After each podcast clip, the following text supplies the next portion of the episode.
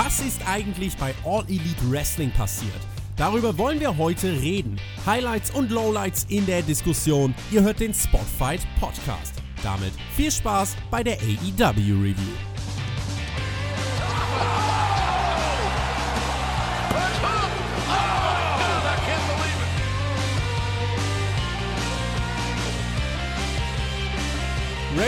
Phoenix gegen Nick Jackson, John Moxley vs. Darby Allen und die große Ankündigung von Chris Jericho. Und ganz nebenbei baut AEW für nächste Woche in Chicago noch ein Mini-Pay-Per-View auf. Warum das eigentlich schon das Fazit zu dieser Ausgabe ist und warum AEW faktisch gut bookt, das und mehr jetzt. Nach Dynamite ist vor der Dynamite Review. In diesem Sinne einen wunderschönen guten Tag. Ihr hört den Spotfight Podcast und Ganz richtig, ich lebe wieder und ich dachte mir, ich muss jetzt auch mal hier mit einem Statement beginnen und mich zurückmelden. Letzte Woche haben Alex und Mac ja mit der AEW Review einen, ja, für mich eigentlich den qualitativ hochwertigsten Podcast bisher auf diesem Kanal rausgehauen. In dieser Woche müsst ihr jetzt leider wieder mit mir Vorlieb nehmen. Einen großen Unterschied kann ich euch jetzt nicht versprechen, weil AEW bleibt weiter stark. Äh, in diesem Podcast hat mein Podcast-Partner weiter mehr Ahnung als ich, unter anderem, weil er sich eine eigene Legacy im Ring aufgebaut hat. Eigentlich ist alles wie immer. Ich habe halt zwei Weisheitszähne weniger. Alex, solange du weiter die Weisheit im Gepäck hast, geht es in diesem Podcast eigentlich gut zur Sache. Sehr schön, Tobi. Ja, danke dir erstmal für die lobenden Worte. Freut mich natürlich, dass dir die Review mit dem Maxter und mir gefallen hat. Ja, die geht knapp zwei Stunden. Meinst du, wir packen das heute? Können wir die zwei Stunden erreichen? Ich habe es eigentlich nicht geplant, wenngleich ich der Meinung bin, dass es in dieser Woche ganz viel zu bereden gibt. Und damit wir gar nicht erst in Versuchung kommen, würde ich sagen, äh, dass wir gar nicht äh, so lange herumschnacken. Das Schöne ist ja auch ähm, jetzt bei Dynamite nach dieser Woche, dass wir schon das Line-up für die nächste Woche kennen. Also es gibt jetzt keine kurzfristigen Ankündigungen über Social Media. Nein, es gibt sogar Long-Term-Booking. Ich komme im Laufe der Show nochmal drauf zu sprechen. Ähm, Hast du noch irgendwelche Eindrücke jetzt vorn wegzuschicken? Weil sonst würde ich sagen, haben wir direkt einen Opener, über den es viel zu reden gibt. Reden wir direkt über den Opener, weil das war ein unglaublich interessantes Match. Das war ja für einige sogar ein Dream-Match. Es war das erste Singles-Match von Nick Jackson seit circa viereinhalb Jahren. Die Young Bucks haben ja ihre Vergangenheit mit den Lucha Bros in dieser Woche das Singles-Match zwischen Nick Jackson und Ray Phoenix. Ja, das war in der Tat interessant zu sehen. Diese beiden Leute, die ja sonst bekannt dafür sind, im Tag Team zu stehen, jetzt hier im Singles-Bereich. Du hast es angesprochen, Nick zum ersten Mal seit vier Jahren in einem Single-Match. Es gab so eine Stelle in dem Match, die hat mir besonders gut gefallen. Da gab es einen Call von Excalibur, der das auch nochmal overgebracht hat und gesagt hat, ah, da hat der Nick gerade für einen kurzen Moment ein bisschen Zeit verschwendet, weil er in seine Ecke geschaut hat. Da würde normalerweise der Match stehen. Also das war wirklich interessant zu sehen, was diese beiden Männer hier für ein Match rauszaubern. Und ja, das haben sie auch wirklich gemacht. Sie haben gezaubert, Tobi. Matt Jackson war nicht anwesend, der schaute die Show zu Hause auf der Couch mit dem Nachwuchs. Rein vom Mindset, Alex, in diesem Match haben ja nicht wenige ein starkes Match erwartet, aber beispielsweise auf eine völlig andere Art und Weise, als es beispielsweise bei Cody und Chris Jericho war mit den Erwartungen für ein gutes Match. Auf welche Form von Match konnte man sich hier einstellen und was haben wir letzten Endes bekommen? Also ich glaube, das, was wir bekommen haben, war mehr als das, was sich die meisten wahrscheinlich erhofft haben. Die, diese Jungs, die haben ja auch im Tag Team Bereich schon die Messlatte so unglaublich hoch gesteckt. Ja, dass ich denke, viele Leute hatten sehr hohe Erwartungen und ich kann dir sagen, also meine Erwartungen, die wurden absolut übertroffen. Wir hatten zwölf Minuten, die das Ganze andauerte, viele Aktionen, die in irgendeiner Art und Weise mit den Ringseilen, äh, Ringseilen zu tun hatten. Äh, es gab Keks, zwei Cutter von Phoenix, einer außerhalb des Rings, einer im Ring. Das Publikum war auch sehr gut dabei. Und ich habe mitgezählt, es gab in diesem Match keinen, äh, doch einen einzigen Submission-Griff gab es, und zwar den Sharpshooter von Nick nach elf Minuten. Aber ansonsten äh, war da nichts mit Haltegriffen. Also äh, kurz nach diesem Sharpshooter gab es ja dann auch den Black Fire Driver, also die mexikanische Ausführung des Muscle Busters und dann auch den Sieg für Ray Phoenix. Nick Jackson konnte ja nicht abgeben an seinen Tag Team Partner, wie Excalibur das auch schon gesagt hat. Der hatte nämlich äh, Nick Jackson hatte in diesem Match keinen Tag Team Partner. Ich kann dich eintaggen und fragen, äh, ob dich dieses Match abgeholt hat und warum es dich abgeholt hat? Mich hat das Match extrem begeistert. Ich bin ja sonst kein übermäßig großer Fan von diesem Young Bucks Tag Team Wrestling Stil. Aber diese Form des Wrestlings in einem Singles Match fand ich sehr, sehr viel angenehmer zu gucken. Aus einem ganz simplen Grund. Es gab zwischendrin mal Atempausen. Da, wo du sonst ein Tag Team Match hast mit vier Leuten und es sind immer mindestens zwei auf den Beinen, die irgendwie Action zeigen. Es gibt niemals Ruhepausen und es ist einfach nur Spot, Spot, Spot. Ja, stattdessen hattest du hier auch mal Ruhephasen, also in Anführungsstrichen. Aber die Jungs haben zumindest gesellt. Weißt du, was ich meine? Also es ja. war nicht im selben Level, nicht im selben Tempo Nonstop-Action, sondern halt zwischendrin auch mal Zeit fürs Publikum zu verdauen, während die Jungs am Boden liegen, so, oh, holla die Waldfee. Und ich finde, das geht bei diesem Stil des Wrestlings im Tag-Team, da geht es sehr oft unter. Mir ist aufgefallen, weil ich zum Beispiel gedacht habe, die werden jetzt einfach äh, zehn Minuten gegenseitig äh, sich über die Seile hin anspringen. Es gab gar nicht so viele Dives nach draußen. Es wurde zwar viel mit den Seilen gearbeitet, aber es wurde dann immer wieder in den Ring transportiert. Also äh, das war zum Beispiel eine, äh, was, was ich festgestellt habe jetzt, im, äh, wenn ich auf meine Erwartung schaue. Ich dachte, da geht viel auch außerhalb des Rings und so weiter. Aber die haben sich wirklich viel im Ring aufgehalten. Zwölf Minuten war eine richtig gute Zeit für das Ganze. Und ähm, ja, ich finde, äh, dass es auch vom, vom Storytelling im Match gut aufgegriffen war. Excalibur hat das super gesagt, äh, dass Nick halt die ganze Zeit in die Ecke schaut. Und auch der Ausgang geht dann letzten Endes absolut für mich in Ordnung, dass Phoenix sich den Sieg holt. Der ist ja sowieso auch mit, ähm, äh, er hat ja ab und zu auch Singles-Matches bei äh, Triple A und war ja auch dort äh, Mega-Campeon. Äh, bis Kenny Omega jetzt vor kurzem ihn den Titel abgenommen hat. Also insofern finde ich, gibt es hier sehr viele sehr vertretbare Entscheidungen, die getroffen wurden. Und das Match selbst, was ich einzigartig daran finde, es ist eben ein, eine Form und eine Struktur von Match, die du so im amerikanischen Wrestling Mainstream TV selten beziehungsweise gar nicht siehst. Das war ein Match, was so eigentlich bei PWG hätte laufen können. Aber im Wrestling Mainstream ist das eigentlich sehr ungewöhnlich. Aber es hat richtig gut funktioniert und auch das Publikum war ja richtig dabei. Also die haben auf jeden Spot reagiert. Die standen eigentlich fast das ganze Match über. Gab AEW-Chance noch und nöcher.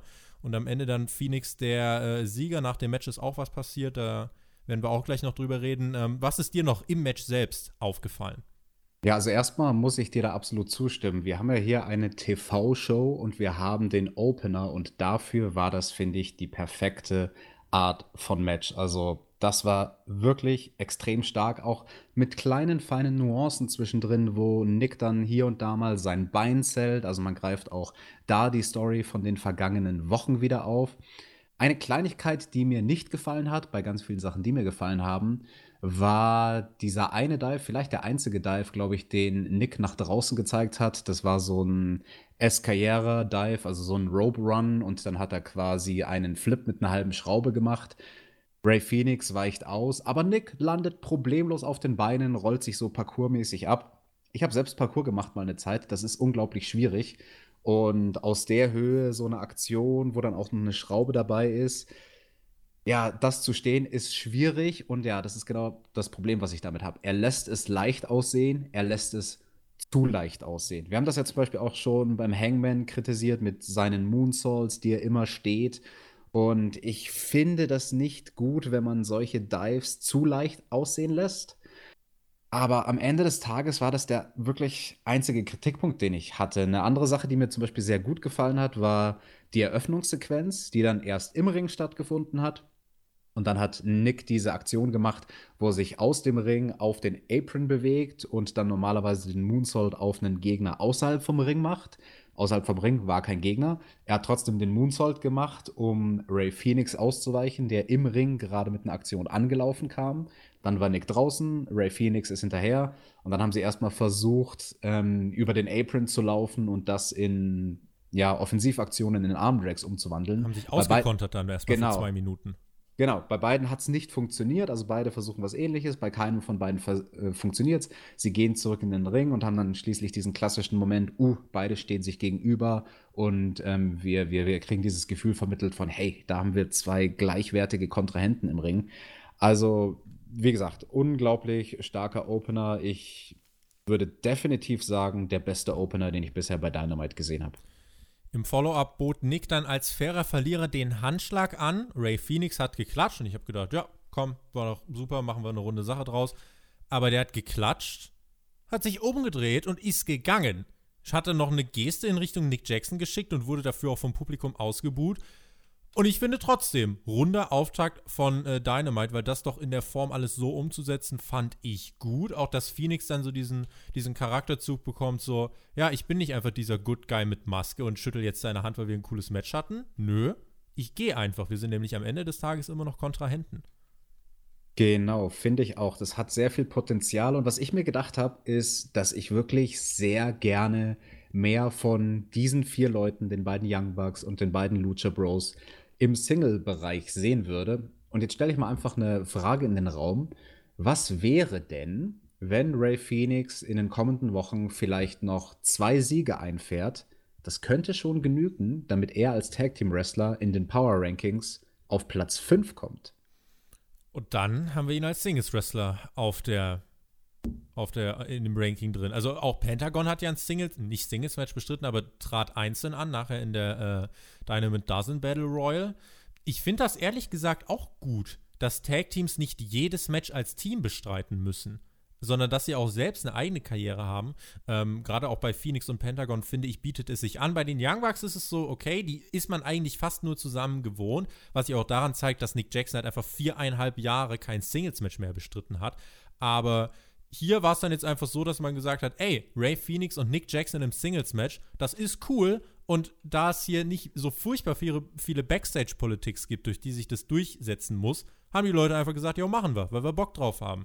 Und äh, ich finde, es hat sich gezeigt, dass das die richtige Entscheidung war. Und ähm, ein guter, wirklich richtig guter Auftakt bei ähm, ja, Episode 8 von AEW Dynamite. Nicht ganz so gut finden ja viele die Frauendivision von AEW. Und in dieser Woche gab es dort ein Aufeinandertreffen. Eigentlich der Hochkaräter, müsste man sagen, laut Power Ranking, nämlich die Nummer 1 traf auf die Nummer 2. Hikaru Shida gegen Britt Baker. Beide hatten ja schon ein Match gegen Rehau und beide haben verloren. War das hier, Alex, ein insgeheimes Number One Contenders Match? Ja, ich glaube schon, denn auch wenn wir uns angucken, wie der Ausgang von diesem Match war, dann lässt es durchaus vermuten, dass das eine Auswirkung haben wird auf die Power Rankings und damit auf die Frage, wer ist denn jetzt Nummer 1 Herausforderer nach diesem Match. Knapp zehn Minuten haben beide bekommen. Das Publikum, ja, muss man so ganz klar definitiv sagen, das war vom Opener ein bisschen müde geworden und äh, letzten Endes verlor Baker dann nach dem äh, Knee-Strike von Hikaru Shida. In der Schlussphase des Matches haben sie das Publikum wieder gut reingeholt, konnten es kitzeln. Und da haben sie auch wirklich, äh, was das Tempo anging, mal mindestens zwei Gänge nach oben geschalten. Es gab einen Nearfall für Hikaru Shida nach dem Shining Wizard. Britt Baker konnte ihre Submission ansetzen und bekam dann noch einen äh, Swinging Neckbreaker durchgebracht und hat einen Nearfall erzielt. Der Einroller nach dem Eye-Poke von Hikaru Shida reichte noch nicht zum Sieg, aber dann der insgesamt dritte Running Knee Strike hat das Ende besiegelt. Was ist dir noch hängen geblieben bei diesem Match? Du hast den Eye-Poke angesprochen und danach gab es ein Small Package und kurz danach dann das eigentliche Finish des Matches. Das war eine sehr, sehr interessante Situation, weil man da total gemerkt hat, dass Britt Baker für einen kurzen Moment total blank war. Also die wusste für eine Sekunde überhaupt gar nicht, was sie machen soll. Die beiden haben direkt davor auch ziemlich offensichtlich miteinander gecallt, aber ja, bei Britt, da waren dann einfach die Lichter aus. Hikaru Shida hat das dann gut gerettet, eben den Eye-Poke ausgepackt und so schnell einen Roll-Up gemacht, dass die Refereein äh, Aubrey Edwards, dass die da gar nicht irgendwas sagen konnte zu dem Eye-Poke. Und ja, für die Statistik ist das natürlich eine sehr interessante Entwicklung vor diesem Match. Da hatte Britt Baker als die Nummer 1 Herausforderin oder die Person zumindest, die Nummer 1 in den Rankings war, eine Statistik von 3 zu 1. Diese Statistik hat jetzt Hikaru Shida. Und Britt Baker steht somit jetzt 3 zu 2, bedeutet, das Verhältnis Siege-Niederlagen ist schlechter geworden, womit sie abrutscht. Abrutscht. Ja. Das wird so sein, de facto. Was hältst du, wenn, wenn, wenn wir jetzt gerade dabei sind, was hältst du davon, dass man Power Rankings einführt, um zu sagen, wer gerade hoch im Kurs steht für Titelchancen? Ja, absolut gut. Es ist ein, es ist ein absolut realistisches Element. Es wird auch nachvollziehbar gehandhabt. Also da sind jetzt keine Situationen bisher in den beiden Wochen von Power Rankings gewesen, wo ich mir gedacht habe, hä, das, das macht keinen Sinn. Also das alles ist in sich stringent. Der Win-Loss-Record, der wird berücksichtigt. Ja, und Siege und Niederlagen, they matter. Ich bin gespannt, ob das auch auf lange Sicht so sein wird, weil ich glaube, wenn dann irgendjemand mal so 20, 30 Siege hat, wird es schwer, den äh, dann wirklich, also dann wird es schwieriger durchzuwechseln, glaube ich, langfristig. Deswegen mhm. bin ich gespannt, äh, wie man das machen will, weil um auch durchwechseln zu können, muss ja jeder irgendwie viele Siege einholen. Und ich finde, manchmal muss aber auch jemand verlieren. Deswegen, ich bin gespannt, wie AEW das ähm, machen wird. Und, äh, aber ja. Dazu müssen wir ja auch sagen, dass AEW angekündigt hat, dass einmal im Jahr die Rankings geresettet werden. Beziehungsweise, genau, also das Power ah. Ranking und der Win-Loss-Record, ähm, also der Win-Loss-Record wird einmal im Jahr auf Null gesetzt. Ich glaube nicht, so wie, wie sich das gelesen hat, dass da jetzt schon ein genaues Datum gesagt wurde. Also es könnte sein zum Jahreswechsel. Es könnte aber auch, finde ich, genauso gut oder wahrscheinlich noch wahrscheinlicher sein, in einem Jahr oder in knapp einem Jahr, also quasi wenn das erste Jahr von Dynamite zu Ende geht. Und dadurch hast du dann natürlich die Situation, dass dann die Karten wieder komplett ähm, neu gemischt werden und sich wieder jeder nach oben ähm, kämpfen könnte. Auch jemand, der vielleicht gerade eine lange Niederlagenserie hat, der dann nach diesem Reset vielleicht drei Siege am Stück hat, zack, auf einmal ist er auf Platz 1, wo er vorher nicht mal jemals in den Top 5 war. Das ist eine sehr gute, also es ist mir entgangen tatsächlich, super, dass du es ansprichst. Äh, vielleicht ist das auch einigen anderen entgangen. Äh, naja, du, warst ja, du, du, warst ja auch ausgenockt mit deinen Weisheitszählen. also ich hoffe ja nur, dass du eine Zahnärztin hattest, die mindestens genauso hübsch war wie, wie Britt Baker. Ich hatte einen Zahnarzt. Oh no. Ja, aber der äh, hat das eigentlich. Na, nee, ich erzähle jetzt lieber nicht, wie es lief. Aber tatsächlich, die Operation selber dauerte weniger als 10 Minuten. Ich habe bei 20 Minuten vorher zwei Spritzen bekommen. Dann äh, nach 20 Minuten nochmal zwei zum Nachspritzen, hat kurz reingepiekt, gefragt, ob ich was merke. Und dann konnte ich mich gar nicht so schnell umgucken. Auf einmal lag ich schon äh, auf dem Rücken und äh, der hat in mir rumgefuchtelt. Aber hm. ansonsten. Die Spritzen, die Spritzen, die hätte ich dir auch geben können, Tobi. Da kenne ich mich aus. Uah. Ähm, wo waren wir stehen geblieben? Power Rankings. Power ich Rankings. finde, es ist eine sehr gute Sache, die dann tatsächlich zurückzusetzen. Habe ich so gar nicht drüber nachgedacht, weil damit kannst du auch jedes Jahr zu diesem Datum oder zu dieser Dynamite-Ausgabe, wo du das machst, kannst du einen frischen Start inszenieren. So von wegen, hey, diese Dynamite-Ausgabe wird wichtig, weil da äh, ist gerade für die Leute, die viel verloren haben, äh, besteht die Möglichkeit, aus ihrem Loch rauszukommen. Es bringt immer eine neue Dynamik rein. Du drohst dann nicht irgendwie in dieses, ähm, ja, in dieses Loch zu fallen, irgendwann, wo, wo, wo sich alles nur wie so ein Hamsterrad vor sich hindreht, sondern hast trotzdem die Möglichkeit durchzuwechseln. Das finde ich gut und äh, schön, dass wir das jetzt hier noch mit angesprochen haben.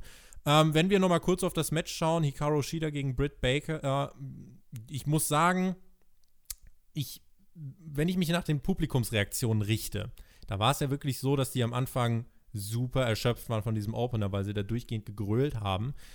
Ich fand es gar nicht so verkehrt. Ich muss sagen, ich fand das ganze Match eigentlich ja, doch in Ordnung. Und gerade diese Schlussphase fand ich äh, doch sehr dynamisch und die hat mich auch mitgenommen. Es war halt in den ersten zwei Dritteln langsamer, bedächtiger geworkt, aber eigentlich dann äh, ab, den, ab dem äh, zweiten Knee-Strike von Hikaru Shida ging es dann langsam wirklich wieder bergauf. Und deswegen, ja, ich weiß nicht, ob es ein Kritikpunkt ist, da kannst du mir jetzt vielleicht gleich wieder helfen. Ähm, ein Match, was sich vom Tempo her so in einem krassen Kontrast bewegt, wie beim, äh, im Gegensatz jetzt zum Opener. Ob das eine schlaue Ansetzung ist oder ob man da nicht sagen sollte, dann baut ihr lieber noch ein Segment dazwischen und bringt dann das Match, anstatt die direkt hintereinander zu bringen. Nö, das ist das Beste, was du machen kannst. Also ja, entweder ein Segment, aber wenn du direkt danach ein Match haben willst, was in meinen Augen die bessere Variante ist, direkt mit zwei Matches die Show zu eröffnen, wenn ein Match, dann wäre keines prädestinierter als ein Damenmatch, was eh vom Tempo das langsamste, sage ich jetzt mal, Match der Show sein wird. Also nee, das ist absolut in Ordnung, das Booking. Da habe ich überhaupt nichts gegen einzuwenden. Alright, dann würde ich sagen, machen wir den Haken hier ran und ähm, haben noch eine, eine Anmerkung. Ähm, Britt Baker, die, weil wir jetzt auch gerade den Namen Rio erwähnt haben, Britt Baker und Rio, die waren ja als Tag-Team unterwegs, nämlich bei AEW Dark. Dort haben sie äh, Chris Statlander und Big Swole in 13 Minuten besiegt. Ja, das war dann gar nicht mal so gut, das Match. Also, während ich dir bei dem Dynamite-Match von Britt gegen Hikaru Shida zustimmen würde, dass das ein absolut grundsolides Match war, dieses Tag Team Match, ja, das war nicht wirklich gut und das lag vor allem dann auch an den Passagen, wo diese neue Dame mit im Ring war. Die haben wir zum ersten Mal gesehen. An der Seite von Big Swole heißt Chris Statlander, wie du gesagt hast. Und die war furchtbar. Also die war sowas von grün, hat drei Jahre Ringerfahrung und wrestelt aber wie jemand, der noch mal weniger als diese drei Jahre Erfahrung hat.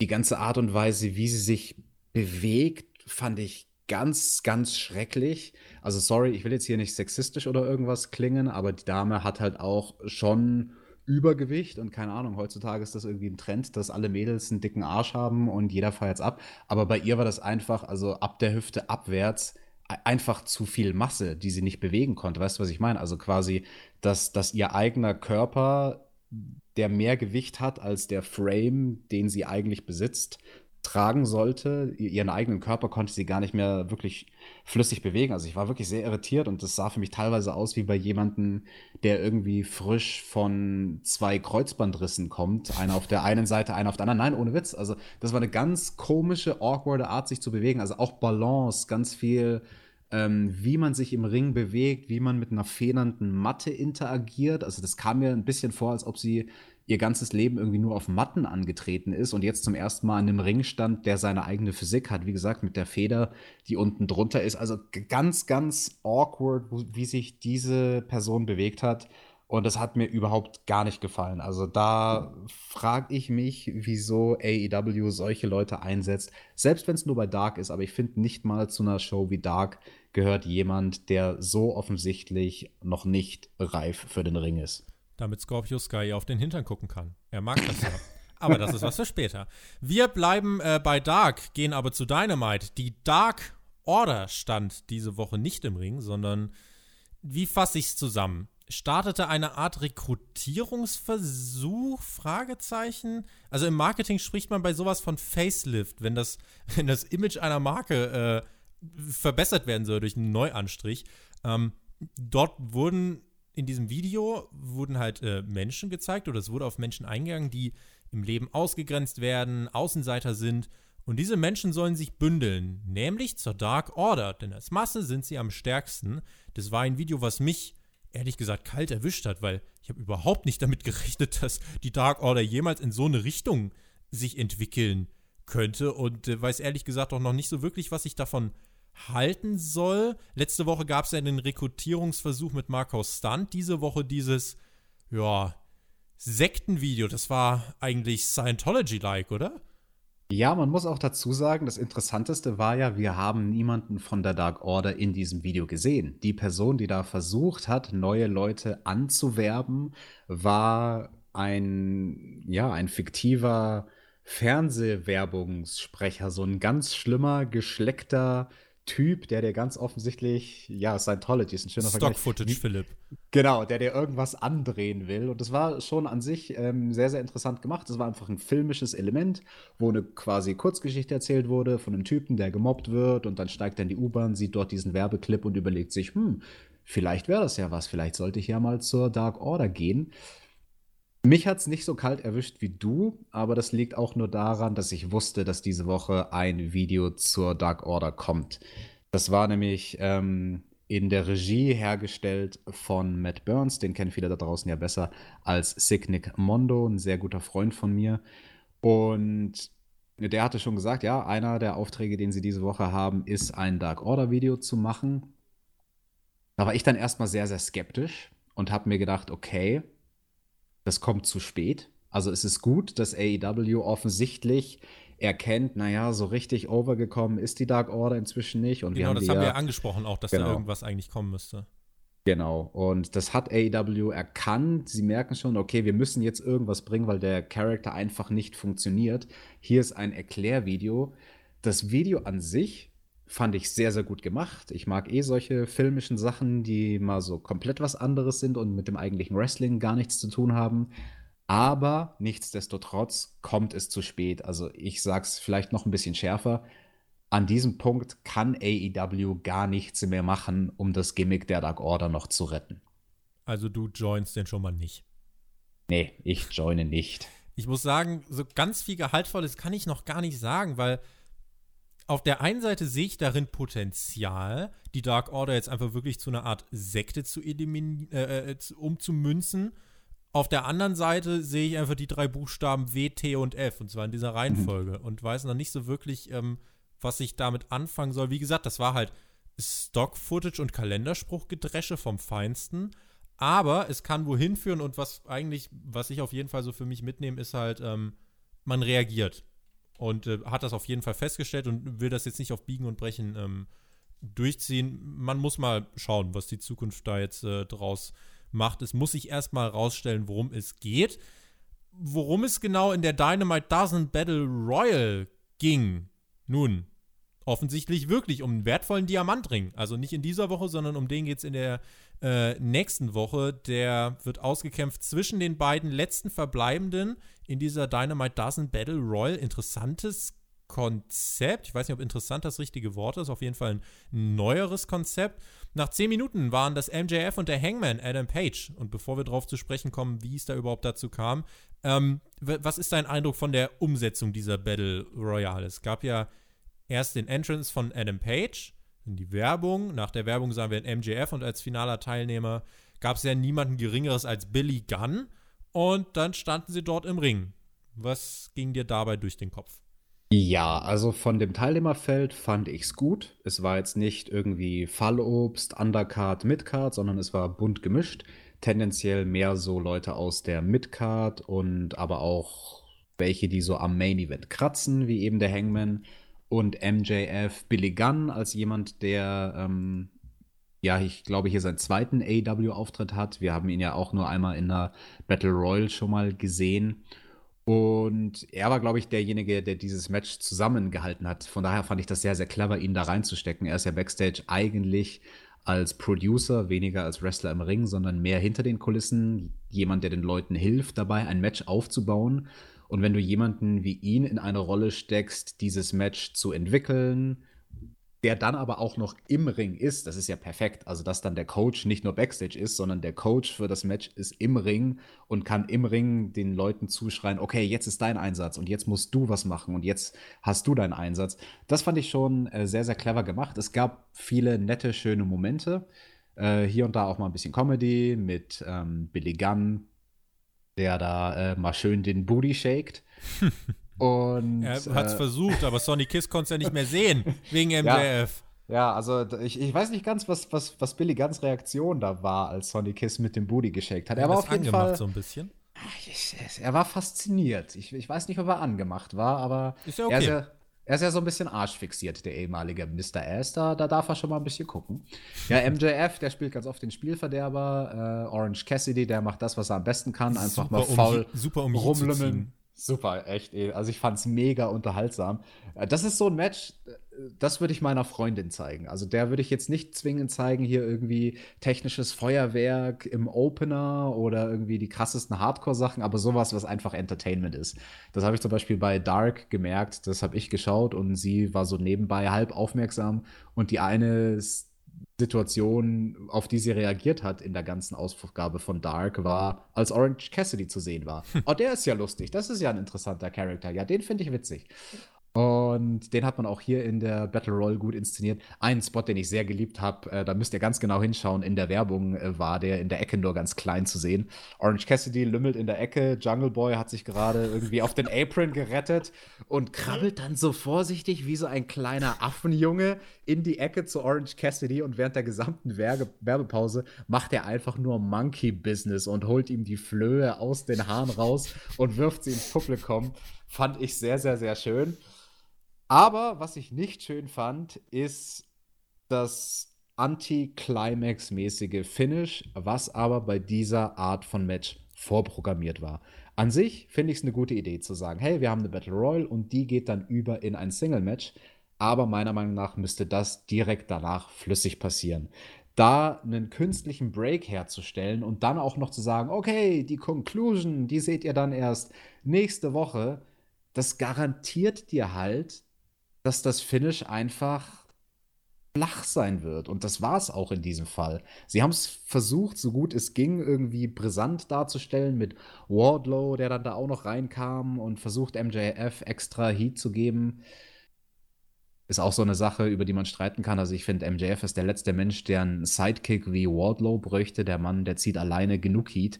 Der braucht kein Bodyguard. Aber ja, also ich hätte es tausendmal besser gefunden, wenn man einfach direkt flüssig danach die Ringglocke läutet und ein Singles-Match geht los und das sieht man. Ich weiß nicht, wie ging es dir da, Tobi? Stehe ich da mit meiner Meinung alleine da oder ich wie hab, hast du es gesehen? Ich habe, also sagen wir mal so, ich habe so empfunden, dass auf jeden Fall ähm, nicht ideal gelöst war und ich habe genau diesen Break befürchtet, weil ich dachte mir, wie soll das funktionieren? Wir sind doch, wir sind komplett darauf konditioniert, dass eine Battle Royal dann endet, wenn nur noch einer im Ring steht und wenn alle raus sind. So, jetzt hat man natürlich am TV die Kommentatoren, in der Halle musst du darauf hoffen, dass es jeder gepeilt hat. Von der Reaktion des Publikums her würde ich sagen, ging das sogar. Also, das war von der Umsetzung jetzt keine Katastrophe, wenngleich es halt weit weg davon war, wirklich gut zu sein. Eben aus dem Grund, wie du es gesagt hast, da müsste dieser Übergang viel flüssiger passieren. Man hat es halt hier wieder mit diesem Gimmick, was gefühlt bei jeder Battle Royale kommt, äh, versucht halt äh, abzugrenzen, indem äh, der Jungle Boy äh, noch im Ring steht und, äh, mit dem Hangman und äh, wir denken, ah, okay, das ist jetzt, das sind die beiden sollen wir denken, aber MJF ist natürlich auch noch da, sneakt sich dann heran und ähm, eliminiert den Jungle Boy und dann haben wir diese Abgrenzung. So. Und mit dem Heat, den MJF in der Sekunde kassiert, beendest du quasi das Match. Insofern, man hat es versucht. Ich glaube aber, dass diese Dynamite Dozen Battle Royal ein Testlauf war. Also ich glaube nicht, dass das sich so in dieser Form etabliert. Man wollte schauen, ob es funktioniert, wie es funktioniert, hat sich bemüht, dass das Finish nicht zu abrupt kommt und zu antiklimatisch wirkt.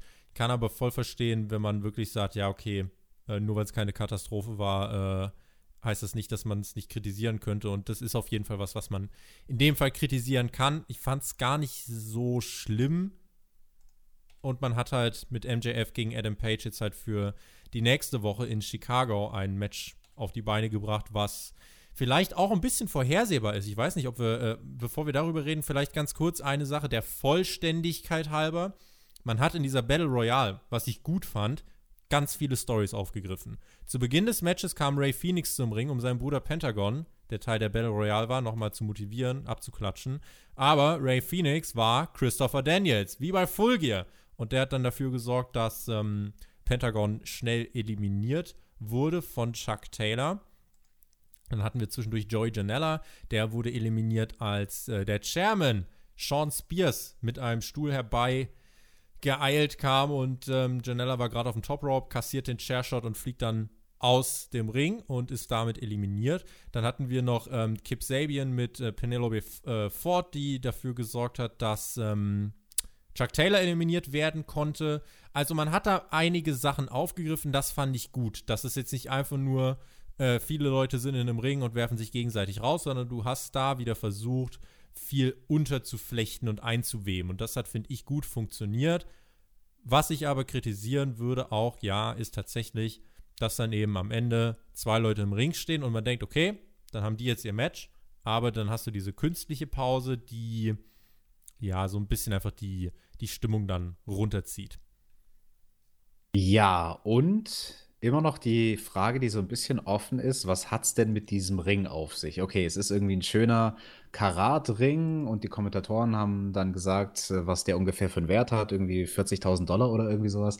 Und Jim Ross hat gefühlt drei, viermal gesagt, es ist fast ein 8-Karat-Ring. Aber nur das fast. Fand, aber nur fast. Das fand ich so komisch, dass er es jedes Mal betont hat. Fast 8 Karat. Das ist so, wie wenn du über den Ring, keine Ahnung, bei einem Leitermatch einen Geldkoffer hängen würdest und du würdest sagen, in diesem Koffer, da sind fast 50.000 Dollar drin. So, what the hell? Ja, keine Ahnung. Was, was glaubst du, was dieser Ring, was, was wird es damit auf sich haben? nur ein er spoilert für mich halt, wo es hingeht, weil, also okay. Adam Page gegen MJF. Glaubst du, der Cowboy kriegt den Ring? Ich glaube nee. nein. Also insofern, das, was man hier macht, um MJF jetzt einen Sieg gegen jemanden zu geben, der quasi in der Upper Midcard steht, ist absolut verständlich. Mein Kritikpunkt hier ist halt, es ist zu vorhersehbar. Also es ist alles, es ist alles schlüssig. Ähm, und macht alles total Sinn und ist auch äh, schon in der Umsetzung ist, äh, ist okay.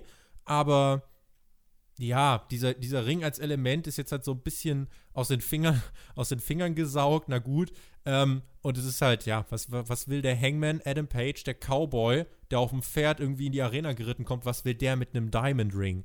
Also von daher, das passt zu einem MJF besser, der mit seinem Schal da reinkommt.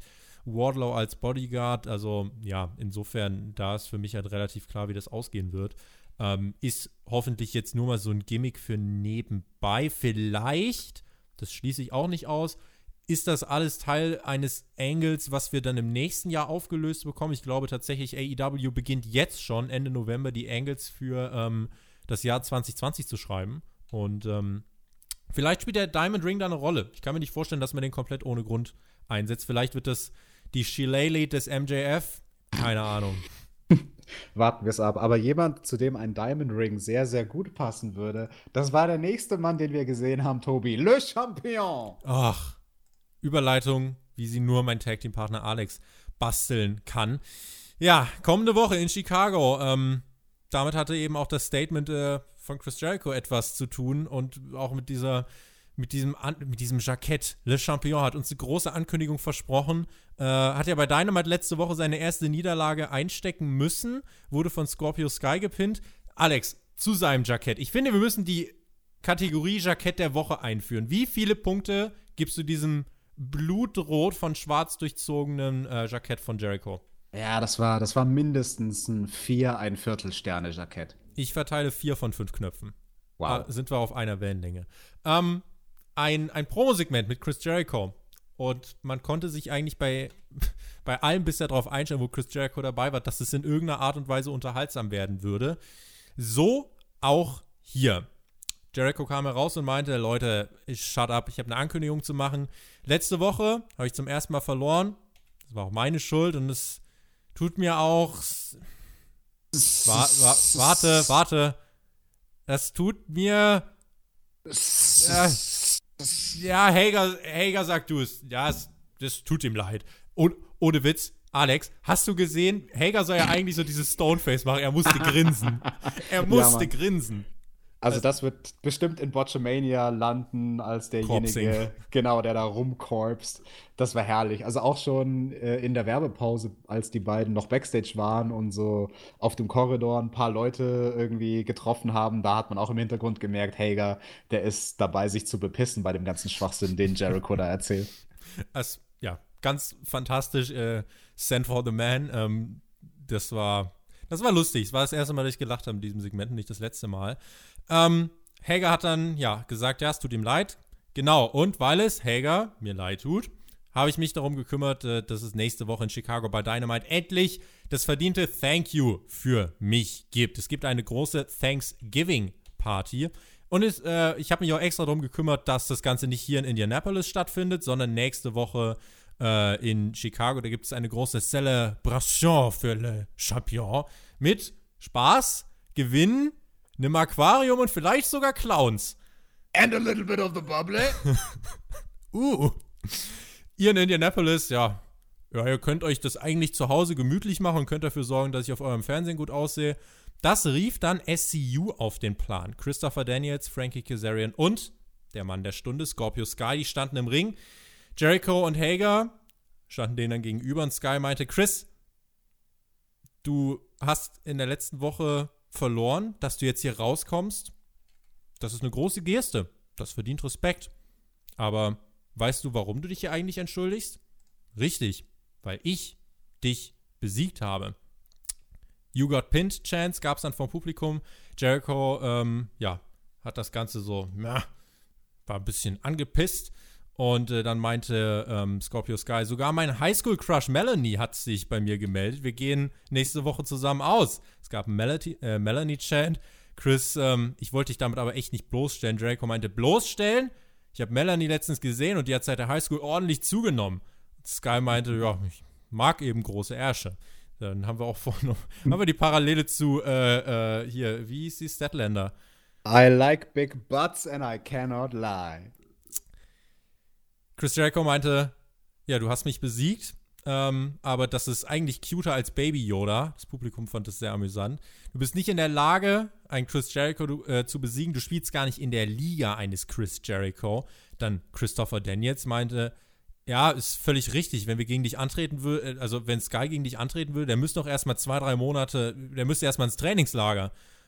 Jericho meinte dann, ist dann auf die umgekehrte Psychologie reingefallen, haha, und meinte, Wochen, Monate, nein, du bekommst keine Vorbereitung. Unser Match findet nächste Woche statt. Da werden wir in den Ring steigen und da werde ich die Chance haben, dich zu besiegen, ohne dass irgendjemand äh, hinterrücks eingreifen kann. Dann mischte sich Frankie Kazarian ein und sagt, ja, okay, aber dann, das sollte jetzt dann bitte kein Titelmatch sein, weil das wäre viel zu viel Druck und damit könnte Scorpio Sky auch überhaupt nicht umgehen.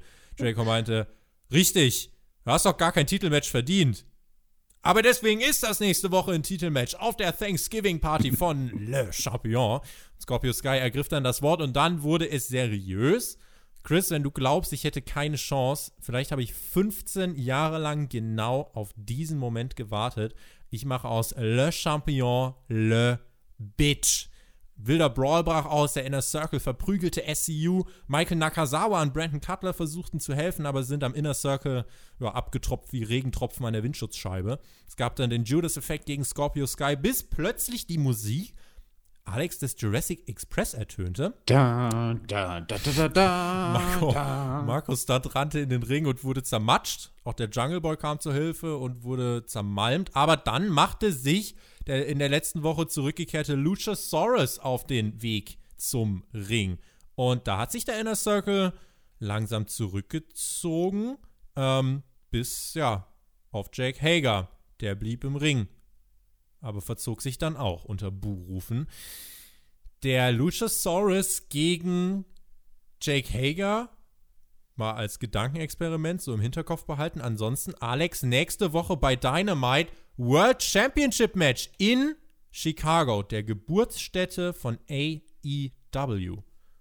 Jawohl, und das ist natürlich ein sehr unterhaltsames Segment gewesen. Also, dass Chris Jericho da auf die Reverse Psychology reinfällt und den Gegnern genau das gibt, was sie eigentlich wollen. Das war herrlich gemacht. Das ist eine gute Taktik. Ich glaube, das mache ich auch das nächste Mal in der Arbeit, wenn ich irgendwie ein Feedbackgespräch mit meinem Chef habe und dann sage ich ihm auch, Chef, weißt du, das Letzte, was ich will, ist eine Gehaltserhöhung. Du willst nicht mehr Geld? Okay, du kriegst mehr Geld. ja, der Jericho, der ist halt, weiß nicht, da war er vielleicht ein bisschen angetrunken. Auf Bubbly. Hatte, hatte zu viel Bubbly-Intos und, und hat das irgendwie nicht gerallt. War sehr, sehr schön gemacht. Scorpio Sky auch am Mikrofon, finde ich, verkauft sich hier sehr, sehr gut. Und Scorpio Sky und Chris Jericho, das ist nicht so ganz random und ich finde, das hier ist ein sehr, sehr schönes Beispiel, wie man sehen kann, wie langfristig das Booking bei AEW ausgelegt ist, weil, wenn ihr euch zurückerinnert, so richtig weit zurück, da wurde schon so ein ganz, ganz kleines Saatkorn gesät. 31. Zu, August. Jawohl, genau. Nämlich als Chris Jericho den Titel gewonnen hat bei All Out und dann ist er Backstage gekommen, diese bekannte Promo, wo dann eben auch Bubbly entstanden ist. Und auf dem Weg zu äh, seiner Kabine kam er am Lockerroom vorbei und hat so in den Raum scheinbar random geworfen: ah, Schaut ihr euch doch alle mal an! Du, Scorpio Sky, jemand wie du wird niemals eine Chance auf diesen Titel kriegen. Und damals wusste Jericho schon, dass ein paar Monate später dieses Match bei Dynamite Ausgabe 9 kommen wird. Wie ich finde, das ist doch mal ein geiles Indiz dafür, dass sich Aufmerksamkeit bezahlt macht. Man wird als Wrestling-Zuschauer dafür belohnt, dass man sich alles anguckt. Ja, wenn das nur überall auf dem Planeten so wäre. Das Segment war wirklich von vorne bis hinten herrlich. Ich finde es super, wie man es geschafft hat, wirklich Unterhaltung und Comedy zu verflechten mit diesem seriösen Aufbau eines Titelkampfes. Das ist, finde ich, eine Gratwanderung, weil das mhm, kann auch ganz schnell die mhm. Klippe runterstürzen. Ich finde aber, als Scorpio Sky das gesagt hat, vielleicht habe ich seit 15 Jahren nur darauf gewartet. Das ist halt, das war so der Moment, wo du wusstest, okay, it's serious now. Und deswegen fand ich das wirklich von vorn bis hinten grandios gemacht. Es war ein Segment, bei dem ich ähm, ja, mehrmals gelacht habe und auch am Ende wirklich gesagt habe, wow, das war wieder so viel. Auch dann, dass der Luchasaurus mit rauskommt äh, gegen Jake Hager, das ist eine Sache, die man angeteased hat. Aber bei Jake Hager ist ja oft so, dass man Sachen anteast, er brawlt sich auch ab und zu mal, aber ein Match gab es bisher noch nicht. Vielleicht gibt es das ja gegen den Luchasaurus, wer weiß.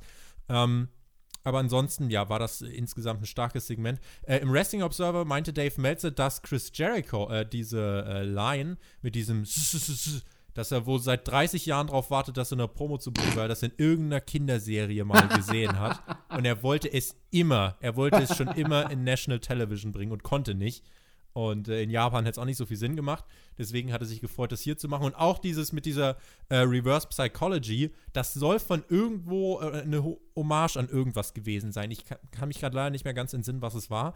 Ähm, aber da steckte tatsächlich was hinter. Und äh, tatsächlich, Jericho ist auch der, der dann für dieses Segment eigentlich federführend verantwortlich war. Und ich finde, das unterstreicht nochmal, Chris Jericho ist gerade, ich finde, er ist in einer Form, wie ich ihn, ich schaue jetzt seit zwölf Jahren Wrestling, ich habe noch nie einen besseren Chris Jericho erlebt, sage ich dir ganz ehrlich. Ähm, Mac meinte, es gab früher vielleicht mal noch eine, eine, etwas bessere Version von ihm, aber auch nur ein Hauch. Ich weiß nicht, wie siehst du es? Ist das der beste Chris Jericho, der unterhaltsamste Chris Jericho aller Zeiten? Ich stimme dir dazu. Ich habe Jerichos Karriere von Anfang an verfolgt und ich fand ihn noch nie so unterhaltsam wie heutzutage. Und das ist einfach schön, jemanden zu sehen, der eine Promo frei hält und ja, die auch auf seinem Mist gewachsen ist. Das hat dann automatisch ein ganz anderes Level an Qualität, weil niemand kann für Chris Jericho skripten, niemand kann für irgendjemanden skripten. Derjenige, der deinen Charakter am besten versteht, das solltest immer du selbst sein als Wrestler.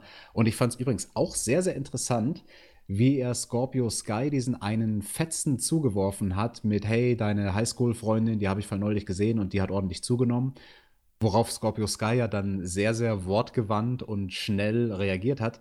Ich glaube, das war on the fly. Ich glaube, das war so ein Ding, wo Chris Jericho Scorpio Sky getestet hat und wo eben nicht die ganze Promo mit allen Cues vorher abgesprochen war, sondern wo er sich einfach gedacht hat, hey, ich antworte dem auf diese eine Zeile mit der Highschool-Freundin und ich guck mal, ob er den Ball aufnimmt und irgendwas draus machen kann. Hätte Scorpio Sky das nicht gemacht, wäre es auch nicht weiter aufgehört. Jericho, Jericho hätte irgendeinen Plan genau, gehabt. Genau. Ja. Jericho hätte einen Plan gehabt und hätte das einfach nur als quasi kleinen Haha-Moment für sich selbst verbucht. Und das finde ich schon sehr, sehr stark. Also ohne Gewehr, das ist jetzt meine persönliche Vermutung, aber ich glaube, das war von Scorpio Sky und das möchte ich hier hervorheben, dass das von Scorpio Sky unglaublich geil improvisiert war. Ich habe, Alex, einen Kritikpunkt. Vielleicht kannst du mir das erklären, vielleicht auch nicht. Ich glaube nicht. Die Tag Team Champions SCU kam in diesem Segment ohne ihre Gürtel heraus. Warum? Ihr seid Champions! Bringt eure Gürtel mit! Gibt es irgendeine Erklärung, warum sie die im Schrank gelassen haben? Also Micha, ich hab's tatsächlich, äh, ist es mir erst wirklich dann danach aufgefallen, äh, als man wirklich auch nochmal so eine totale vom Ring gesehen hat. Die hat man davor in dem Segment schon drei, vier Mal gesehen, aber ich dachte mir da, warte mal, seid ihr nicht Champions? Weil, weil dann, als es um, um das Championship-Match ging, dachte ich mir, okay, dann wäre Sky ja auch ein Double-Champion ähm, und wäre das, was Jericho in der letzten Woche versucht hat zu sein. Ähm, die hatten ihre Gürtel nicht dabei. Ich glaube, ich weiß warum, Tobi. Ich denke, die Tag Team Titel, sie wurden genommen und geschmolzen und daraus ist dieser Diamond Ring entstanden. Mit fast 8 Karat. ja, äh, das Squash-Match danach vom Luchasaurus, der in 24 Sekunden Peter Avalon ähm, nach dem Extinction zermatscht, zerbrüllt, zerdschungelt. Der, der, der, arme Librarian. Ja, aber ey, da haben wir, also ich finde es gut, dass wir auch ab und zu mal diese Squash-Matches haben, aber da müssen wir jetzt hier nicht äh, so ganz viel dazu sagen. Ähm, ja, der Luchasaurus hat dann einmal kräftig geschnauft und ist wieder im Backstage-Dschungel verschwunden. Durchschnaufen, das war für den Zuschauer an der Stelle nicht so ganz möglich. Es ging weiter mit einem Tag-Team-Match, auf welches sich viele gefreut haben. Die Private Party traf auf Proud and Powerful, Santana und Ortiz vom Inner Circle und das Match war jemandem gewidmet, nämlich äh, Matt Travis. Das hat Excalibur sehr gut im äh, Kommentar erklärt. Santana und Ortiz haben Travis von der Straße geholt und ins Wrestling gebracht. Und ähm, Travis hat dann mit der Private Party sehr viel zusammen trainiert, hat sie trainiert. Und ähm, ja, ist dann aber jetzt tragischerweise bei einem äh, Fahrradunfall in New York ums Leben gekommen, war mit dem Fahrrad unterwegs und ein Truckfahrer ist falsch abgebogen und ähm, ja.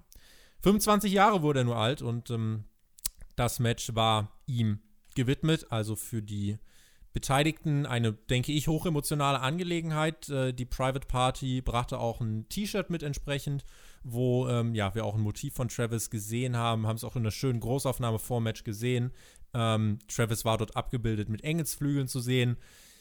Es, ja, war ein wenig beklemmt, wenn man das im Hinterkopf hat. Da wird Wrestling selbst ähm, irgendwie auch noch mal zur Nebensache das Match selbst. Dauerte dann etwas mehr als 13 Minuten. Ähm, wir haben von Proud and Powerful wieder diesen Spot gesehen, bei dem sie den Gegner im Suplex Uplift halten und ihn sich ja dann so übergeben. Ähm, das haben sie ja dann gemacht, sich währenddessen halt auch eingetaggt. Das haben sie 90 Sekunden, anderthalb Minuten durchgezogen. Waren generell sehr dominant in diesem Match. Es gab auch äh, dann halt in diesem Match, das hat mich dann sehr rausgerissen, gab es einen ordentlichen Botch und ähm, dass das in Matches mit der Private Party passiert, nee, weiß nicht, ob man sagen könnte, es liegt an ihm. Ich weiß nicht, du kannst uns gleich sehr gern sagen, wo äh, du den Fehler sahst. Ähm, der Referee hat halt einen Pin gezählt. Eins, zwei.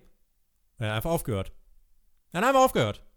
Santana sollte ihn wohl irgendwie am Fuß ziehen, hat es nicht gemacht und im Ring hat dann ähm, Isaiah Cassidy, äh, ja, hat äh, Ortiz halt gepinnt und hat den Pin auch nicht abgebaut, hat das durchgezogen, Schultern waren nicht oben. Das war eine richtig weirde Situation. Äh, wer ist da schuld dran? Referee, Private Party, Santana, nee. Ortiz? Private Party als allerletzter. Da sind zwei Leute dran schuld, aber der eine noch deutlich viel mehr als der andere. Santana, ganz klar, hat hier seinen Einsatz verpasst, hat nicht dran gedacht, aus welchem Grund auch immer, das Bein vom Ringrichter rauszuziehen, obwohl der Ref ihm das perfekt positioniert hatte am Apron unter dem Seil. Aber das, was der Ref dann macht, ist ein Folgefehler und dieser Folgefehler ist viel, viel schlimmer. Dann das Cover nicht durchzuzählen und das sollten Ringrichter einfach immer machen in solchen Situationen. Also bei WWE, da würde sowas quasi nie passieren, weil die Ringrichter darauf eingestellt sind, und einfach das permanente Briefing haben, ihr zählt die Cover, als wären sie legit. Und wenn mal einer nicht auskickt, Pech. und scheißegal, ob es der Undertaker bei WrestleMania ist, wenn einer nicht auskickt, dann zählt ihr das Cover, weil ihr sonst einfach das Business exposed und für jeden offensichtlich ist, hey, das ist phony, das ist abgesprochen. Noch viel schlimmer ist das Ganze, weil das ja ein Nearfall für die Private Party war, die dann das Match eh gewonnen hat. Es wäre scheißegal gewesen, ob das Match einfach zwei Minuten früher abgeläutet wird, weil der Sieger zumindest der richtige gewesen wäre. Also ganz, ganz schlimm vom Ringrichter, auch nicht das allererste Mal, dass sowas bei AEW passiert. Mhm. Da sieht man halt auch den Unterschied von solchen Leuten. Also wir haben ja schon Production Value in der Vergangenheit angesprochen, Kameraleute bei AEW, die vielleicht nicht so sehr auf Zack sind wie bei der WWE, aber ja, da muss man auch mal sagen, WWE-Ringrichter sind halt auch besser ausgebildet als bei sonst irgendeiner Liga auf der Welt. Deswegen passiert sowas dort nicht. Bin ich absolut deiner Meinung. Zählt die Sachen so durch, wie sie passieren, weil das in dem Moment ähm, ja, komplettes Exposement. Also du, du hast halt, ne, keine Art und Weise, wie du irgendwie ansatzweise dagegen argumentieren könntest. Das war ein ganz, ganz großer Botch der dieses Match leider für mich ja dann komplett ruiniert hat. Die Private Party hat das Comeback geschafft und mit dem Gin and Juice sogar das Match gewonnen. Es ist so, uh, ja, Santana wollte seine Blackjack-Socke einsetzen, aber Nick Jackson rannte zum Ring und nahm ihm äh, diese dann weg. Das war halt dann auch der Grund, weshalb die Private Party den Finisher Gin and Juice durchbringen konnte. Ein weiterer, ja, Upset-Win, allerdings nach Eingriff von Nick. Proud and Powerful, dadurch in meinen Augen jetzt nicht sehr geschwächt. Ähm, Gehst du da mit und wie würdest du das Match sonst jetzt mal abseits des Botches äh, noch einordnen? Irgendwelche Auffälligkeiten? Also, Isaiah Cassidy post zu viel. Nachdem er den Hot Tag geschafft hat, kommt er in den Ring und verschwendet viel zu viel Zeit durch Rumgepose. Das hat mir gar nicht gefallen. Das Match war zu lang. Es ging über zwei Werbepausen. Das Etwas mehr als 13 Minuten waren es. Ja, genau. Also das Match hat begonnen, dann ist man direkt in die Werbung gegangen, dann gab es das zweite Segment davon und das Finish gab es dann nach der nächsten Werbepause. Das, das hat sich viel zu lange gezogen. Die Crowd war dann auch absolut tot, spätestens nach diesem Botch. Irgendwie hat die Chemie insgesamt nicht gestimmt, wenn du mich fragst. Und ja, ich fand das mit Abstand das schlechteste Match bei dieser Show. Es folgte danach noch eine Attacke von Sammy Guevara, der hatte es auf Nick Jackson abgesehen, hat währenddessen gevloggt, ist er ja bekannt für, hat auch einen YouTube-Kanal, könnt ihr vorbeischauen, sind interessante Backstage-Einblicke. Aber Dustin Rhodes eilte herbei, Arm noch eingegipst von der Attacke von Jake Hager nach dem Vertragsunterzeichnungssegment zwischen Jericho und Cody von vor zwei Wochen müsste es gewesen sein. Ähm, ja, und dann hat äh, er da so ein bisschen aufgeräumt und den Safe gemacht, ordentlich ausgeteilt. Die Private Party, Dustin Rhodes und Nick Jackson feierten im Ring und über Nick Jacksons Kopf, es ist so skurril, ein ordentliches Schild, auf dem mal ganz dick, fett und leserlich drauf stand: Live on national television, ladies and gentlemen. Suck it, Vince. What? God damn it! Das würde ihm, glaube ich, nicht gefallen. Ich hoffe, ich hoffe, heute ist nicht er der, der vom Stuhl fällt. Das wäre ganz tragisch. Ähm, gehen wir weiter. Vor dem Main Event haben wir noch ein äh, kleines Promo-Video gesehen. Klein, aber fein, muss ich an der Stelle sagen. Ähm, Weil es auch hier wieder aufgreift, was wir teilweise in den Reviews sagen. Ähm, Kenny Omega muss sich jetzt wieder äh, aufs äh, Wrestling konzentrieren und weg von diesem Hardcore. Was passiert? Kenny Omega hat gepumpt. Michael Nakazawa war bei ihm und Omega meinte, ich habe lang nicht mehr mit euch geredet, ne? Bin auch eigentlich kein Promo-Guy. Bin auch kein Hardcore-Guy, aber ich habe den Fokus für das verloren, was ich bin. Und das alles hat begonnen mit der Niederlage bei All Out gegen Pack.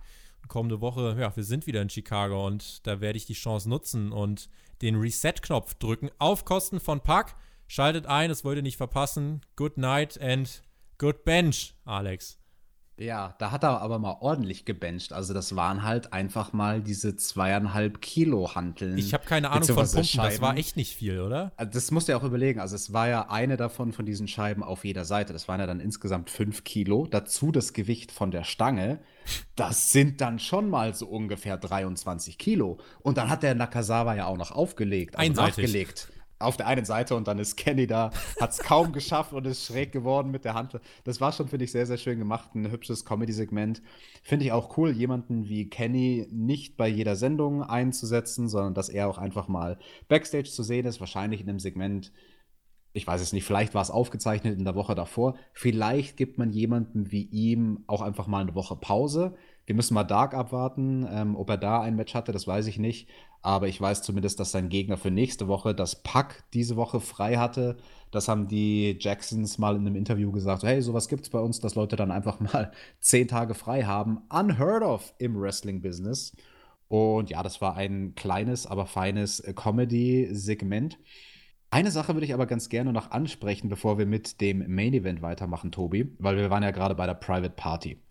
Und vielleicht sollten wir den Exkurs machen zu einem Match, was die hatten bei dieser Ausgabe von Dark. Da gab es nämlich die Private Party gegen das Nummer 4 Tag Team, wenn man nach den Power Rankings geht, die Best Friends.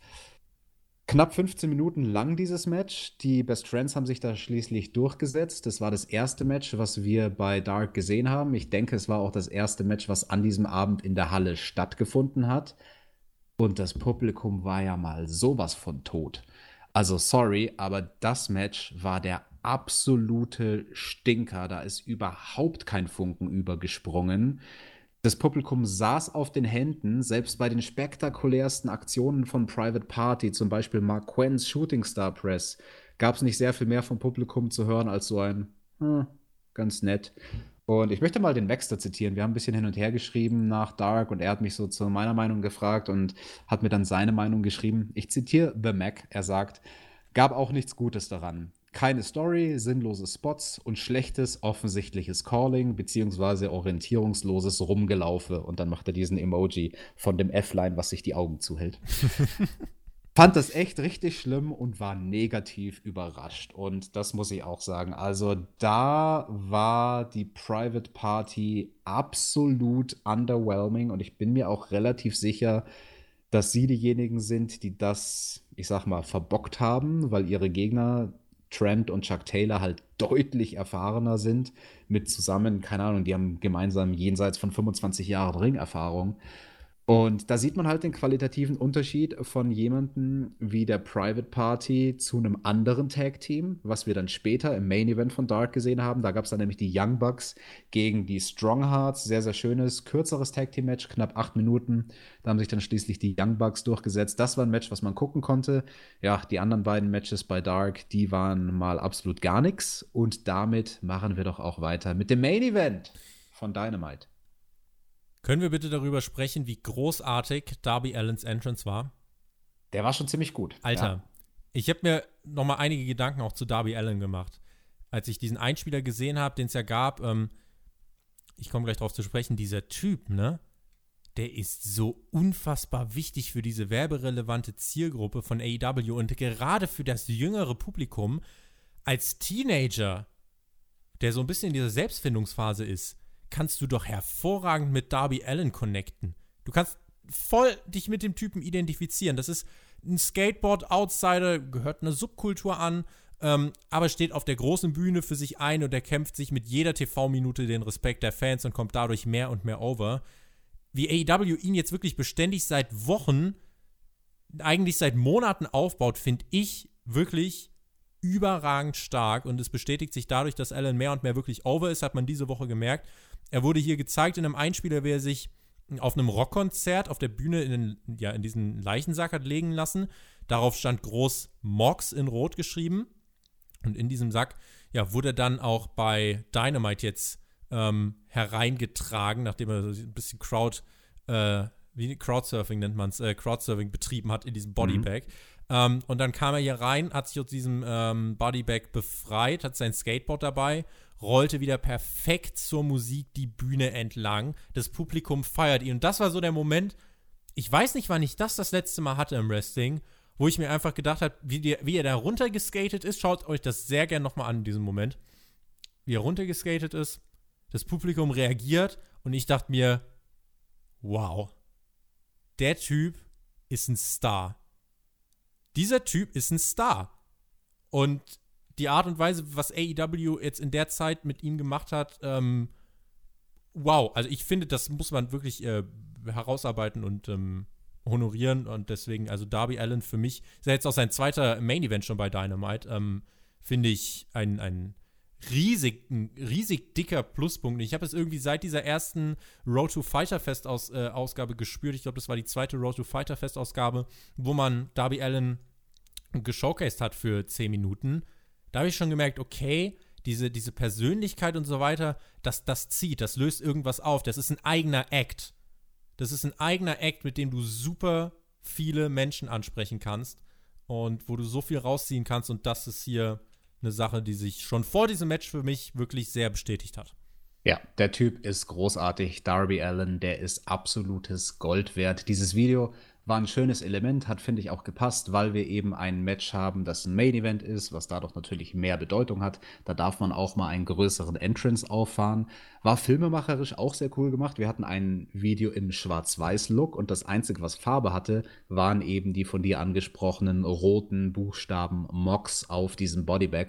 Das war schon ein sehr, sehr cooles Vis Visual. Also auch im Takt der Musik, wie du schon gesagt hast, rollt er da perfekt im richtigen Moment los, zieht noch das Bodybag auf dem Skateboard hinter sich her. Also das ist wirklich. Das ist einfach cool. Es war einfach richtig cool. Jetzt meckern auf ganz, ganz hohem Niveau. Also wenn es sorry, wenn es irgendeine klitzekleine Kleinigkeit gibt, die man daran noch verbessern könnte, und das Timing war schon sehr, sehr gut. Ich fand den Übergang von dem Video zu dem eigentlichen Entrance nicht gut gemacht, weil es gab einfach keinen Übergang. Also das Video ist quasi ausgefadet, auch nicht abrupt, irgendwie, ja, ja. ja, auch nicht irgendwie auf einen Beat zumindest zu Ende gegangen, sondern es ist halt irgendwie so weggefadet und dann war man in der Halle. Ich finde, wenn man sowas schon bringt, dann kann man sich auch kurz Gedanken machen, wie verschmilzt man diese beiden Elemente eleganter miteinander. Aber sei es drum, cooler Entrance, ja, und dem folgte dann gleich der nächste coole, außergewöhnliche Entrance. Durchs Publikum. Nämlich der von Moxley. Das hat er mit dem Shield ja auch gemacht. Und jetzt äh, hat man das hier bei AEW adaptiert. Auch hier sehr schön, du hörst die Musik und weißt, der Typ, der steht für Gewalt. Und wir haben ihn gesehen und der kam auch zu starken Reaktionen durchs Publikum. Äh, das wirkt irgendwie auch, ich weiß nicht, ich finde, man kann das greifen, wenn da jemand so durchs Publikum reinkommt äh, und dann auch so, die Kamera schwenkt schnell mit und dann läuft er äh, vor der Kamera entlang. Und viel Zeit war dann gar nicht, äh, um sich mental auf dieses Match vorzubereiten, denn so wie Moxley über die Absperrung gerannt ist, kam ein Darby Allen angeflogen aus dem linken Bilddrittel. Mhm. Ähm, ich habe befürchtet, dass es dann jetzt irgendwelche Hardcore-Spots gibt, weil die haben sich dann ähm, gebrawlt über die Absperrung durchs Publikum. Aber das haben sie glücklicherweise nicht gemacht. Es kamen keine harten Hardcore-Spots. Das Match selbst startete noch nicht. Die haben sich dann ähm, ja wieder zum Ring hin verlagert und dann startete das Match, äh, wurde angeläutet und Darby hat wie eigentlich in all seinen Matches ja die Rolle des äh, Underdogs perfekt verkörpert. Er hat Mox alles entgegengeworfen, auch wenn er physisch komplett unterlegen war. Und Mox ist natürlich auch eine, eine Instanz. Der Typ ist halt für seine, für seine Körpermasse so unfassbar kräftig. Also ich, ich selber bin Lauch, ich habe keine Ahnung von Muskeln, aber der Typ sieht halt wirklich aus, als könnte er diese Gefängniswand aus diesem Promo-Video, der hätte die durchschlagen können, so, so prall wie der ist. Also das finde ich, find ich echt krass. Und ähm, das hat man hier super aufgegriffen, wie äh, Darby Allen auch wirklich an Moxley teilweise einfach abgeprallt ist mit den Dives. Was ja mhm. völlig legitim ist. Und ähm, das war ja eine Sache, die sich schön hochgeschaukelt hat. Es gab den Coffin Drop in den Sleeper Hold und dann in der Schlusssequenz, oh Gott, sie haben sich auf den Turnbuckle verlagert oh. und dann gab es den Avalanche Paradigm Shift vom zweiten Seil. Für mich der Spot der Woche, weil holy shit, wie sah das denn bitte aus? Das war so krass, auch wie Darby Allen eigentlich so im 80, 90 Grad Winkel zur Matte aufkommt. Ich, ich glaube, das war safe. Moxley hat so breite Oberarme, das ist wie ein Kissen wahrscheinlich. Ähm, mhm. ich, ja, ich weiß nicht, wahrscheinlich kannst du uns gleich noch was dazu sagen. Das sah, es sah auf jeden Fall krass aus. In der ersten Reihe, Leute, äh, die, die mir auf Twitter folgen, ähm, guckt euch das nochmal an. Ich meine, den Typen in der ersten Reihe, der sich dann so wegdreht, ein bisschen links vom Referee. Also die Reaktion generell. Man kann sich das vier, fünf Mal anschauen und es ist herrlich zu sehen, wie die Leute darauf reagieren, wie sie sich die Hände vorm Gesicht zusammenschlagen, geschockt sind und so, nein! Und dann, ja, das Match war vorbei. Ich habe einiges erwartet von diesem Match, habe mich wirklich drauf gefreut. Nach diesem Match muss ich sagen, das war mehr als ich erwartet habe. Das war richtig, richtig stark und ich will unbedingt mehr. Alex. Du, du willst unbedingt mehr was? Ich will unbedingt mehr von diesen Matches. Aber, aber bitte so, dass Darby überlebt. Ja, das ist genau der Kritikpunkt, so dass Darby überlebt und das kannst du halt nicht sicherstellen bei einem Finish wie diesem. Ich verstehe, wenn Leute sagen, boah, das war cool, das war spektakulär, Move der Woche, bla bla bla, aber das Ding war nicht safe. Wie der Ricochet AKO? Fragezeichen. So in die Richtung. Das war ein Glücksspiel. Das war so ein Ding von, ja, okay, gibt schon eine Chance von ungefähr 50 Prozent, dass das gut geht. Naja, gibt auch eine 50 Prozent Chance, dass du dir das Genick brichst. Gucken wir mal, was passiert. Also Darby hat dann schon alles richtig gemacht, was du in der Situation richtig machen kannst. Hat im letzten Moment äh, seinen äh, rechten Unterarm so positioniert, dass der versucht, etwas vom Impact abzufedern.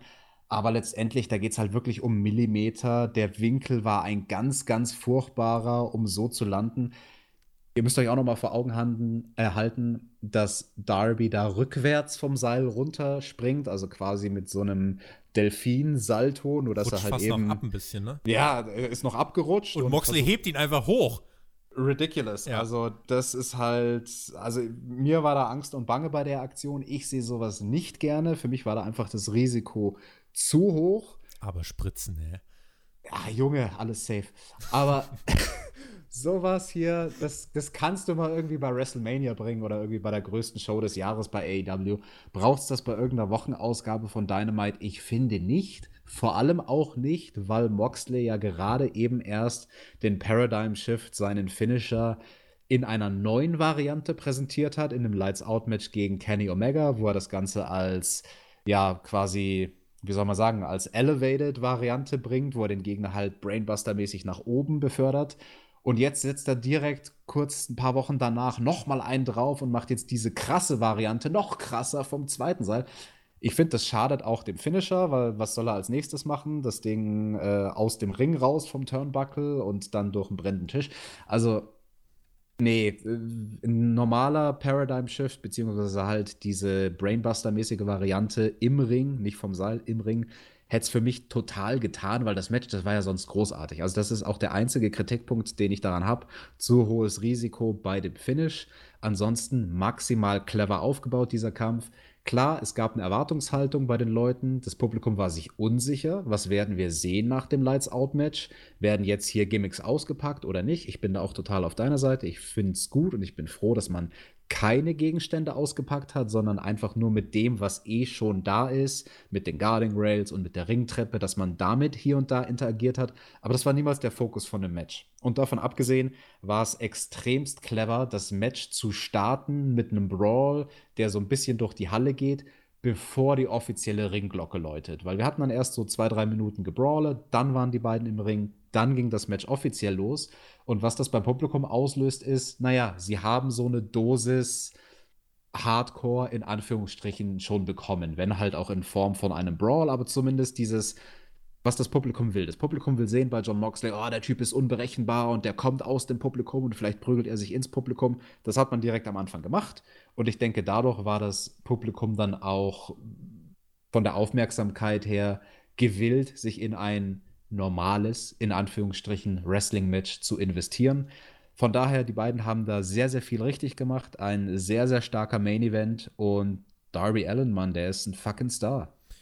Ich glaube, dieser finale Spot sollte AEW Dynamite in dieser Woche mit einem Knall enden lassen. Ich glaube, das war das Ziel der Show. Aber natürlich, oberste Prämisse, es muss safe sein. Wenn es das hier nur zu einem begrenzten Prozentanteil war, ist deiner Argumentation absolut gar nichts entgegenzusetzen. Womit wir zum Fazit dieser Show kommen nach 70 Minuten Podcast.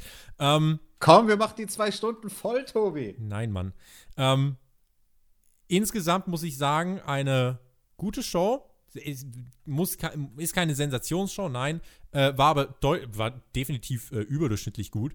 Und kommende Woche haben wir eine Card, die absolut stacked ist. Wir sind nächste Woche und auch die Woche darauf tatsächlich in Chicago. Also das Wrestling äh, hat sich gerade Chicago ausgesucht. Also am Wochenende Wargames, Survivor Series, alles hier zu hören in den Reviews auf dem Spotfight Podcast Kanal. Ähm, die Survivor Series Review live ab 5 Uhr morgens am Montag früh.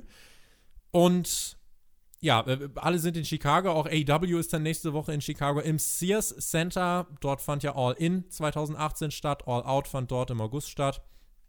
Und es ist so ein bisschen die, die Geburtsstätte von AEW. Und ich habe richtig Bock. Und um die Klammer zu schließen, die ich am Anfang aufgemacht habe mit dem Fazit.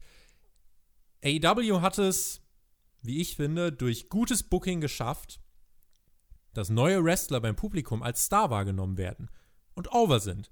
Beispiele sind Scorpio Sky, Darby Allen, Jungle Boy, Riho, Luchasaurus, MJF und so weiter.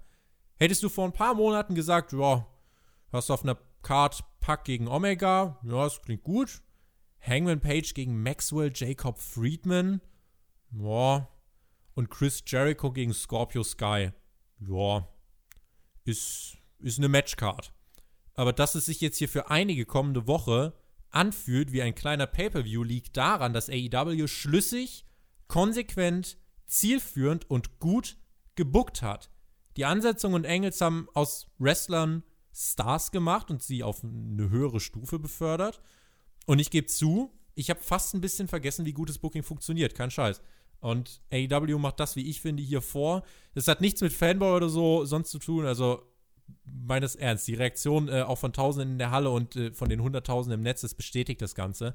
AEW macht da einfach unfassbar viel richtig und ähm, ich freue mich, endlich wieder wöchentlich äh, auf eine Wrestling-Show gehypt zu sein. Ich habe dieses Gefühl vermisst und bin deswegen wirklich umso mehr happy darüber, dass ich dieses Gefühl jetzt endlich wieder erleben darf. Denn letzten Endes war es irgendwie auch das, glaube ich, was mich vor zwölf Jahren irgendwie angefixt hat. So, End of the story. Das war's von meiner Seite, ja, Alex. Das ist ein sehr, sehr schönes Fazit. Dem kann ich mich auch nur anschließen. Ich fand es besonders gut bei dieser Show. Wir hatten was sehr, sehr Starkes am Anfang. Wie gesagt, meiner Meinung nach der beste Opener, den AEW Dynamite bisher hatte. Wir hatten was sehr, sehr Starkes am Ende mit einem wirklich sehr guten Main Event. Wir hatten zwischendrin großartiges Entertainment mit Chris Jericho am Mikrofon. Das brauchen wir gar nicht mehr sagen, wie großartig der Mann dort ist. Und keine allzu großen Durchhänger, bis auf dieses Tag Team Match, was ich persönlich nicht gut fand. Und auf jeden Fall, was du gesagt hast, stimmt absolut. Also es macht sich bei AEW einfach bezahlt, aufmerksam zu sein. Und die Shows, selbst wenn sie hier und da mal eine Schwäche haben oder ein Match, was einem nicht so sehr gefällt, nichtsdestotrotz weiß ich als Zuschauer, ich sollte mir alles anschauen. Ich sollte da keine Matches skippen, weil selbst falls, selbst falls mir ein Kampf mal nicht gefällt, dann kann da vielleicht im Nachspiel irgendwas passieren, was dann für die Stories wichtig ist und was definitiv aufgegriffen wird. Also das ist, finde ich, das Wichtigste, dass hier nichts passiert, egal in welcher Storyline, was bedeutungslos ist, sondern alles verfolgt ein Ziel, alles führt zu irgendwas. Ja, und nächste Woche führt es uns eben zu einer Show, wie du schon gesagt hast. Die fühlt sich ein bisschen an wie ein Pay-per-view. Ich bin gespannt drauf und ja, nächste Woche hier im Review werden wir das Ganze wieder besprechen. Das Schöne ist auch, ganz ehrlich, ich finde, das ist was, was ich feststelle, wenn was wirklich nicht gut ist und nicht funktioniert. Ich habe das Gefühl, da schreiben Menschen eine Wrestling-Show, die sich wirklich bemühen wollen, mir eine gute Show zu liefern. Die versuchen alles, um bestmögliches Entertainment für ihre Zielgruppe zu liefern. Jetzt zum Beispiel die Dark Order bekommt irgendwie, da, da tut sich irgendwas. Kenny Omega, Kritik, weil zu viel Hardcore-Schiene. Stellt sich jetzt hin und sagt, ja, hab mich zu sehr auf Hardcore kritisiert, bin noch gar nicht der Promo-Guy, aber wir müssen reden. All diese Sachen, ich fühle mich als Zuschauer angesprochen. Und das ist einfach so dieses Gefühl, ich bin in ein Wrestling-Produkt involviert und das freut mich. Äh, kleiner Hinweis jetzt noch, ihr hört diese Review am Donnerstagabend, vielleicht auch am Freitag. Äh, die Ratings sind, wenn ihr das hört, wahrscheinlich schon draußen. Ähm, ich glaube, es wird die erste Woche sein, in der NXT äh, AEW schlägt. Alles andere wäre eine komplette Sensation. Es ist eigentlich, eigentlich ist es nicht möglich. Es ist nicht möglich, dass AEW in dieser Woche NXT schlägt. Zumindest ist es nicht logisch zu begründen. Ähm, wenn sich AEW aber bei den äh, ja, 900 oder 800.000 von mir aus auch hält, dann ist das ein Beweis dafür, dass eben die Schnittmenge WWE-Publikum, AEW-Publikum geringer ist, als wirklich viele denken. Das wäre nochmal der Beweis dafür. Wir sagen das hier schon länger. Und ähm, das wäre ein Riesenerfolg, wenn AEW nicht zu krass fällt. Äh, gab ja jetzt wirklich wieder in der letzten Woche auch einen guten Anstieg. Und AEW öffnet und schließt eigentlich konstant mit einer Million Zuschauer seit Wochen. Und äh, das ist, finde ich, ein gutes Zeichen. Damit würde ich gern den Punkt hinter diesem Podcast machen, der länger ist. Aber ihr wisst, ich bin halt wieder da. Und das muss ich jetzt noch mal in der Podcastlänge bemerkbar machen. Vielleicht rätselt der ein oder andere. Ist es Mac oder Tobi? Ich sag euch, ihr werdet Mac und Tobi morgen hören in der NXT-Review. Kleiner Hinweis da schon mal. Ähm, insofern macht euch auch was äh, gefasst. Aber das war es ansonsten von meiner Seite. Ich würde äh, die Schlussworte wieder abgeben äh, auf die Gegenseite und ähm, bin an dieser Stelle erstmal raus. Vielen lieben Dank fürs Zuhören. Bis nächste Woche. Macht's gut. Auf Wiedersehen. Tschüss. And next week, AEW is gonna be in Chicago. And you know what that means. There's gonna be chants. CM Punk, CM Punk.